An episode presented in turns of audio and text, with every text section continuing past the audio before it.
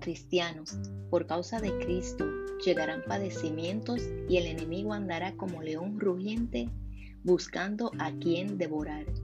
Pero en medio de todo esto, Dios tiene cuidado de nosotros y Él mismo nos afirmará, fortalecerá y establecerá.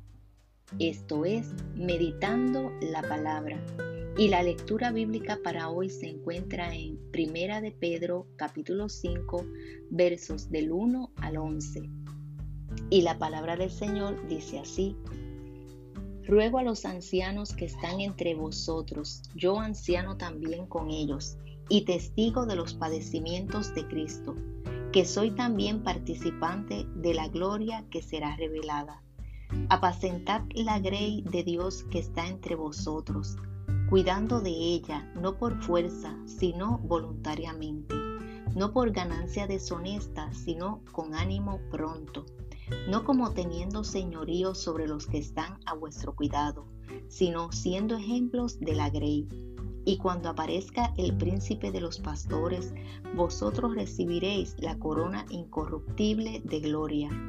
Igualmente, jóvenes, estad sujetos a los ancianos, y todos sumisos unos a otros, revestidos de humildad, porque Dios resiste a los soberbios y da gracia a los humildes.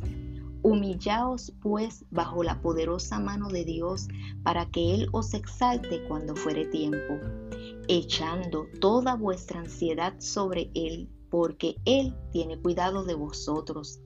Sed sobrios y velad, porque vuestro adversario el diablo, como león rugiente, anda alrededor buscando a quien devorar al cual resistid firmes en la fe, sabiendo que los mismos padecimientos se van cumpliendo en vuestros hermanos en todo el mundo.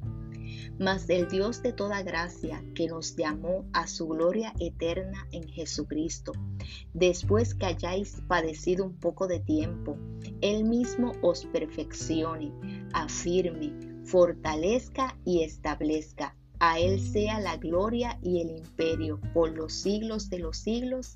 Amén. Dios bendiga tu vida rica y abundantemente.